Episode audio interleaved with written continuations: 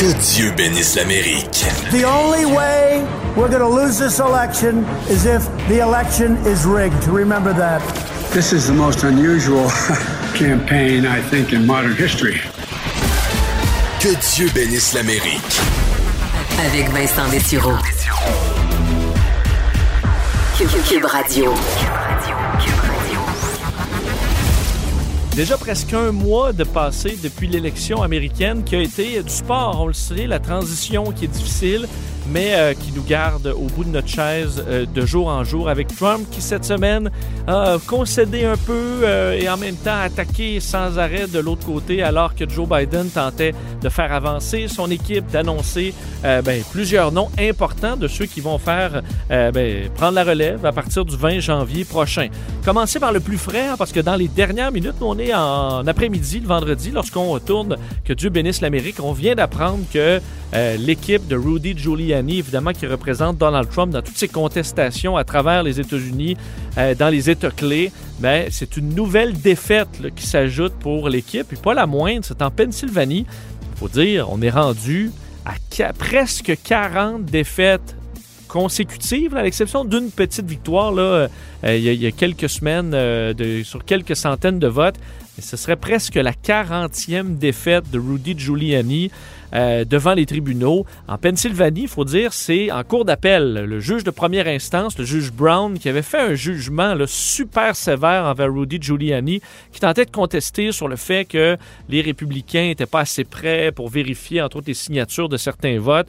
Vraiment, ça avait été rejeté là du revers de la main par le juge Brown euh, et on avait décidé, on avait même dit du côté euh, des, euh, bon, de l'équipe de Rudy Giuliani que c'était quasiment une victoire parce qu'on voulait passer ce vite les, les, premières instances pour se rendre en Cour suprême. Mais là, il y a une deuxième étape de franchie, c'est la Cour d'appel. Ils viennent encore une fois de se faire virer dans leur short, pardonnez-moi l'expression, à trois, donc, fait, à l'unanimité, les trois juges de la Cour d'appel en Pennsylvanie, trois juges républicains dont celui qui parle, celui qui rend le jugement, le juge Stephanos Bybas, qui a été nommé par Donald Trump.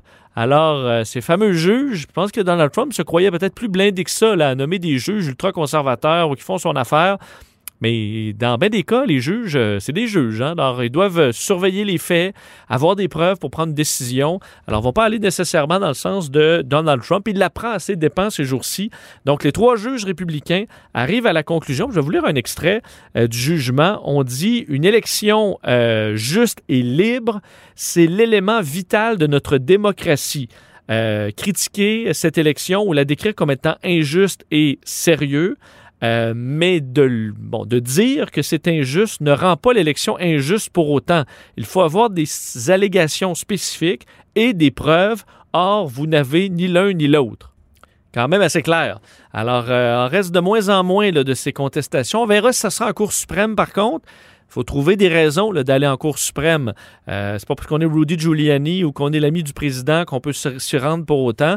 Alors, ça va être un dossier à surveiller, mais à date, c'est défaite après défaite pour euh, Rudy Giuliani. Alors que Donald Trump, ben, lui, de son côté, euh, dans les dernières heures, s'est déchaîné sur Twitter. Évidemment, presque 50 tweets et retweets depuis 24 heures presque tous des euh, nouvelles de ses nouveaux réseaux préférés, Newsmax et OAN. Alors, il a délaissé Fox News. On suit plus là, c'est vraiment clair cette semaine.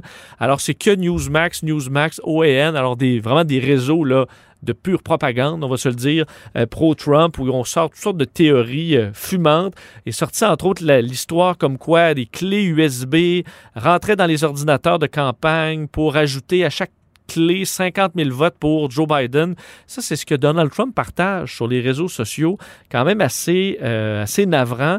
Et le point, un des points qui a été peut-être le plus viral dans les dernières heures, c'est Donald Trump derrière son tout petit bureau à la Roosevelt Room de la Maison-Blanche où il s'est fait questionner si le collège électoral le 14 décembre vote pour euh, la victoire de Joe Biden.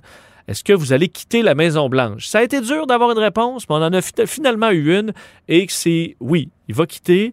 Par contre, euh, ben, lui trouverait ça ridicule que le collège électoral donne Biden gagnant car il s'est fait voler l'élection. Je vais entendre cet échange-là parce qu'il y a beaucoup de choses. Le fait que oui, il dit qu'il va s'en aller, mais en même temps, le fait qu'il dit qu'il s'est fait voler l'élection et accroche au passage un journaliste qui trouve peut-être un peu trop bête à son goût. Écoutez ça.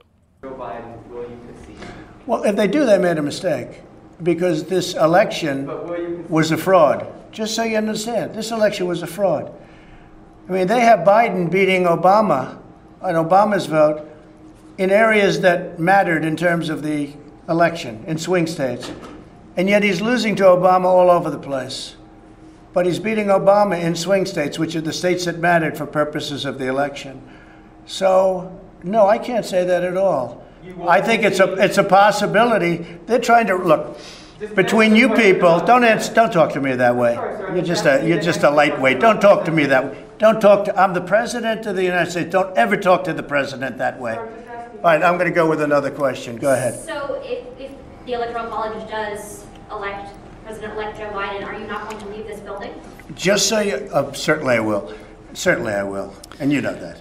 Alors, certainement qu'il va quitter si le collège électoral vote et confirme la victoire de Joe Biden. Par contre, vous avez entendu avant le fait qu'il s'est fait voler l'élection, euh, impossible que, de, que bon qu'il ait battu Obama dans les États clés, a battu les résultats évidemment qu'Obama avait eu par le passé.